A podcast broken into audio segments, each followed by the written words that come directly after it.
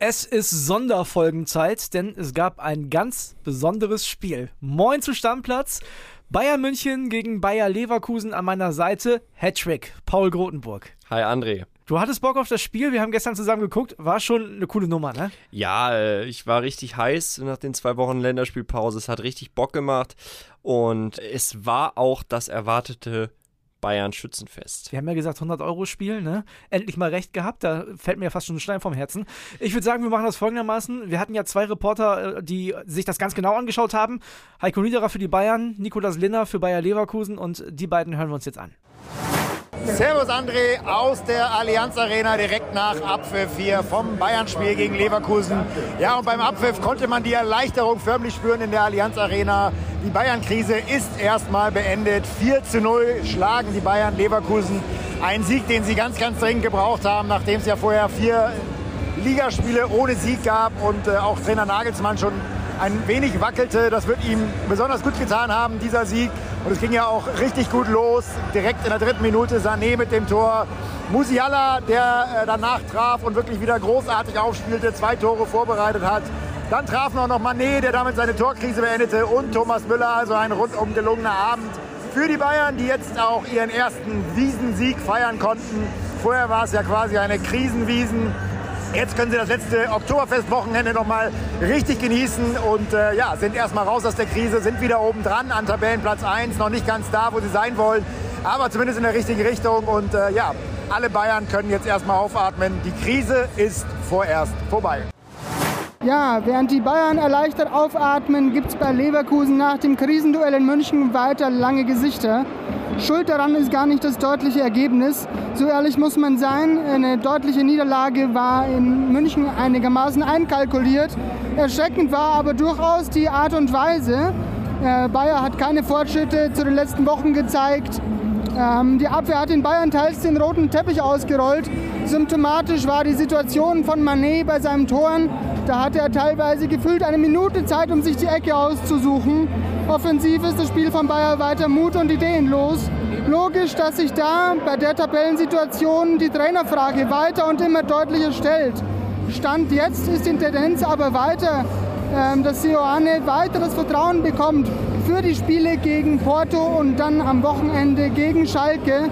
Klar ist aber auch, es wird immer ungemütlicher für den Schweizer und irgendwann muss er Ergebnisse liefern, wenn sein Stuhl, sein Trainerstuhl nicht deutlich anfangen soll zu wackeln. Fangen wir mit den Bayern an. Da gab es einen kleinen Teaser, das hat Julian Nagelsmann hinterher bei den Kollegen von The Zone verraten. Der hat quasi darauf hingewiesen, mach mal ein schnelles Tor. Ja, Ganz klar, er hat gesagt, wenn wir in der dritten Minute eine äh, Chance bekommen, macht sie bitte rein. Und ziemlich genau so hat Leroy Sané dann auch gemacht. Ne? Erste Chance, erstes Tor.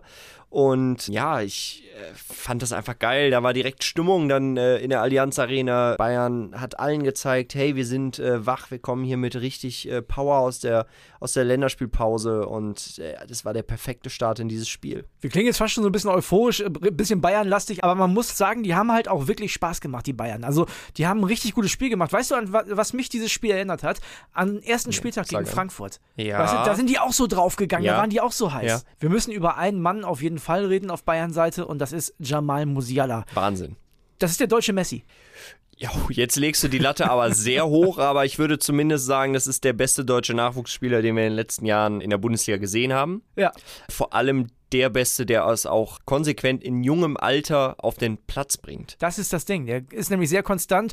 Der war bei der Nationalmannschaft gut, der war bei den Bayern davor gut, der ist bei den Bayern jetzt gut. Man muss ihn nur aufstellen. Letzte Saison hat Julian Nagelsmann das noch so ein bisschen ja, immer mal wieder gemacht, vielleicht auch um den Jungen zu schützen und langsam zu entwickeln. Jetzt mittlerweile ist er nicht mehr wegzudenken. Wir haben es vorher gesagt und hinterher umso mehr. Zwei Tore vorbereitet, eins selber gemacht ja, Wahnsinn, richtig geiler Typ, macht Spaß, dem äh, zuzugucken.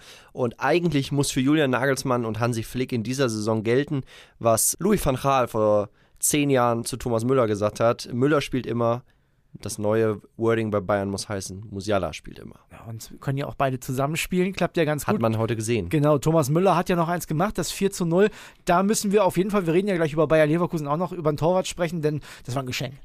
Ja, total. Äh, ich bin perplex, was äh, Lukas Radetzky in dieser Saison abliefert. Das ist jetzt schon der, der dritte oder vierte grobe Patzer in den letzten Wochen. Fing schon an am ersten Spieltag, als er so völlig ohne Not außerhalb des Strafraums den Ball in die Hand nimmt und die rote Karte sieht. Ja, absolut. Wenn es ein Gesicht äh, für diese Krise bei Bayern 04 gibt, ist das Lukas Radetzky in den vergangenen Saisons immer noch einer der besten fünf Torhüter der Bundesliga, wenn ich mich richtig erinnere. Und in dieser Saison der Junge einfach kein Glück. Wir müssen tatsächlich über das sprechen, was Nikolas Linner da gesagt hat, nämlich man kann gegen die Bayern verlieren. Man kann gegen die Bayern auch 4-0 verlieren. Aber die waren ja chancenlos. Also wirklich komplett. Neuer hat eine gute Parade ausgepackt, ne? die Fußabwehr, aber ansonsten, die waren wirklich chancenlos. Total. Ich bin wirklich erschrocken, wie schlecht Bayern 04 Leverkusen nach vorne war. Ja. Die Mannschaft stand in der letzten Saison für, für Tempofußball, für, für teilweise ein Feuerwerk. Ja, also es hat richtig Spaß gemacht, denen zuzugucken. Sei es Schick oder äh, wer war im letzten Jahr noch dabei? Diaby zum Diaby. Und in dieser Saison gar nichts. Ja. Ne, Florian Würz, klar verletzt, auch Karim Bellerabi hat damit zu kämpfen. Aber dass die so schlecht sind, Wahnsinn. Hätte ich nicht gedacht. Und ähm, stärkt meine These, dass Seoane nicht mehr lange auf der Bank sitzen wird. Wir reden gleich noch darüber, wie es jetzt weitergeht. Ich habe noch eine kuriose Geschichte von unserem Bayern-Insider, Christian Falk. Der war natürlich, wie immer, im Stadion und stand in der Halbzeit auf einmal neben den Bayern-Spielern. Was da los war, erzählt er selber. Servus André, da ist dein Bayern-Insider. Ziemlich skurril. Ich bin schon seit 17 Jahren hier im Stadion am Ein- und Ausgehen. Jetzt gehe ich zur Halbzeit in den Presseraum, möchte mal kurz snacken. Und da kommt mal Julian Nagelsmann entgegengelaufen. Dann schaue ich schon ein bisschen irritiert. Hinterher trabt Thomas Müller. Ich meine zum Thomas, Thomas, neue Wege hier? Thomas schlagfertig darauf. Ja, wir haben alles hinterfragt. Nee, war tatsächlich nicht so. Spaß von Thomas. Die Luke war kaputt. Deshalb mussten die Bayern alle durchlaufen, da wo die Presseleute sind. Und ganz typisch, Jo Kimmich im wahrsten Sinne des Wortes im Tunnel. Der hat nicht links oder rechts geschaut. Sadio Mene, freundliches Hallo, lächelt mir zu, Daumen hoch. Ja, das sieht man auch in der Halbzeit, wie die Spieler dann so ticken. Dann ging die Luke wieder und auch bei den Bayern lief es rund. Ja, so viel aus der Allianz Arena. Servus, dein Christian Falk. Werbung. Ich bin Holger Czapitz, Finanzredakteur bei Welt. Meine Kollegen und ich nehmen euch jeden Morgen mit an die Finanzmärkte und wir geben euch Ideen, wie ihr mehr aus eurem Geld macht. Klar gegliedert, drei Teile, Märkte, Finanzthema des Tages und außerdem haben wir jeden Tag eine Inspiration für euch, die das Leben leichter machen soll. Alles auf Aktien. Der tägliche Börsenshot. Montag bis Freitag ab 5 Uhr morgens. Alles, was ihr wissen müsst, in nur 10 Minuten. Für erfahrene Anleger, aber auch für Neueinsteiger. So sieht ein richtiger Bayern-Insider aus, ne? Steht auf einmal neben Thomas Müller und dass der natürlich die Lockerheit hat bei dem Spielstand in der Halbzeit, ist ja auch klar. Absolut. Also wir, wir sind uns einig, wenn das Spiel 0-0 oder noch schlechter für Bayern gestanden hätte, dann hätte er nicht so einen lockeren Spruch rausgehauen. Bayern-Insider Christian Falk ist einfach da, wo ein Bayern-Insider zu sein hat. Wie früher Gerd Müller, der steht, wo er stehen muss. Genau, richtig. Jetzt lass uns mal darüber reden, wie es in den nächsten Wochen für die beiden Mannschaften weitergeht. Also die Bayern haben natürlich jetzt den riesigen Vorteil, die können sich jetzt Selbstvertrauen holen vor Dortmund, denn die spielen gegen Pilsen zu Hause. Und da kannst du dir richtig Selbstvertrauen holen, wenn du drei, vier, fünf, sechs, sieben Tore schießt. Auf jeden Fall. Glaube ich auch, dass das passieren wird. Pilsen wird zwar etwas aggressiver vermutlich auftreten als Bayern 04, aber äh, das ist ein, der nächste klare Sieg der Münchner und die schießen sich jetzt richtig wieder in Wallungen. Ganz anders sieht es aus bei Bayer Leverkusen. Ne? Also die haben jetzt ein super wichtiges Spiel für ihren Trainer, für Seoane. Der muss ja quasi gewinnen gegen Porto und das ist ein Auswärtsspiel in Portugal. Das ist eine ganz, ganz unangenehme Nummer. Danach geht es gegen Schalke. Glaubst du, der kriegt beide Spiele noch oder nur eins? Ich habe ja gesagt, er fliegt in der kommenden Woche. Von daher bleibe ich bei meiner These.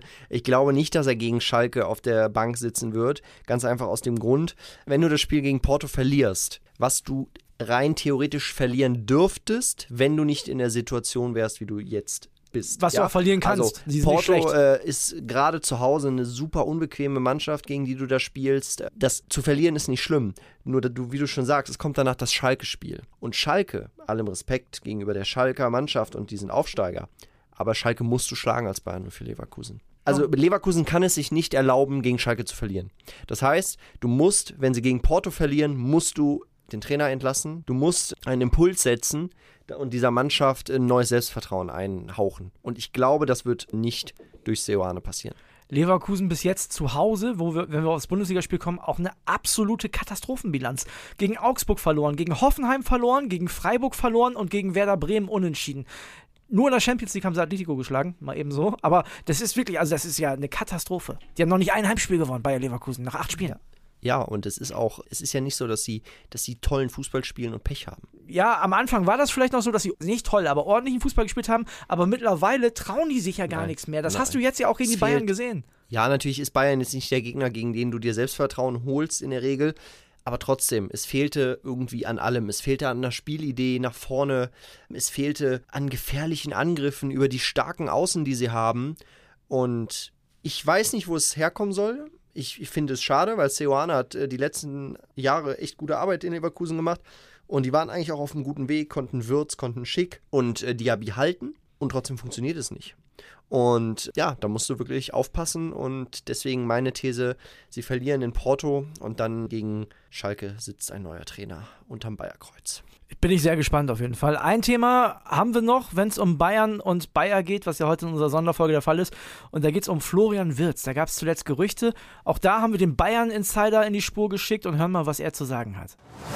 Florian Wirtz ist immer noch auf dem Bayern-Zettel und das könnte diesen Sommer schon aktuell werden. Denn wenn Leverkusen die Champions League verpasst, dann will der weg. Und Bayern hat hinterlegt, der soll nicht ins Ausland gehen, der soll in der Bundesliga bleiben und am liebsten beim FC Bayern.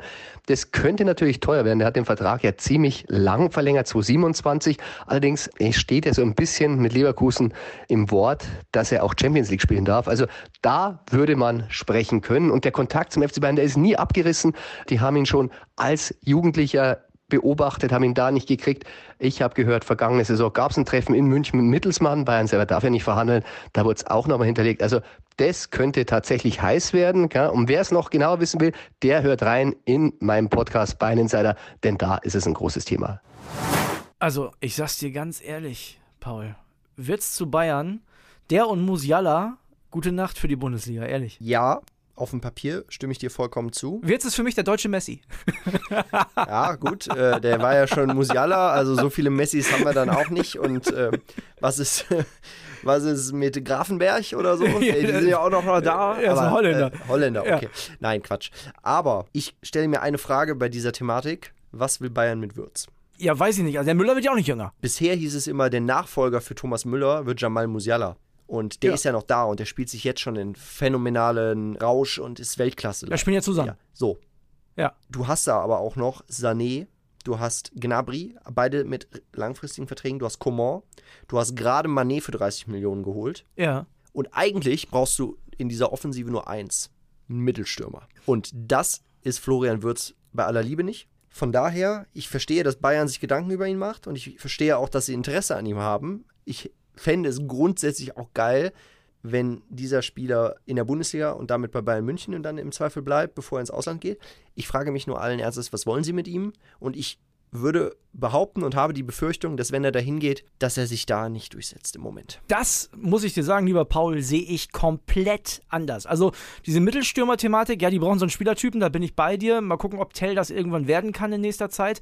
Ähm, aber die haben jetzt ja mittlerweile ein System gefunden, dass wenn das so klappt wie jetzt gegen Leverkusen, was sehr, sehr stark ist in der Offensive, und da braucht es einfach vier gute Offensivspieler, da muss es gar kein Stürmer sein.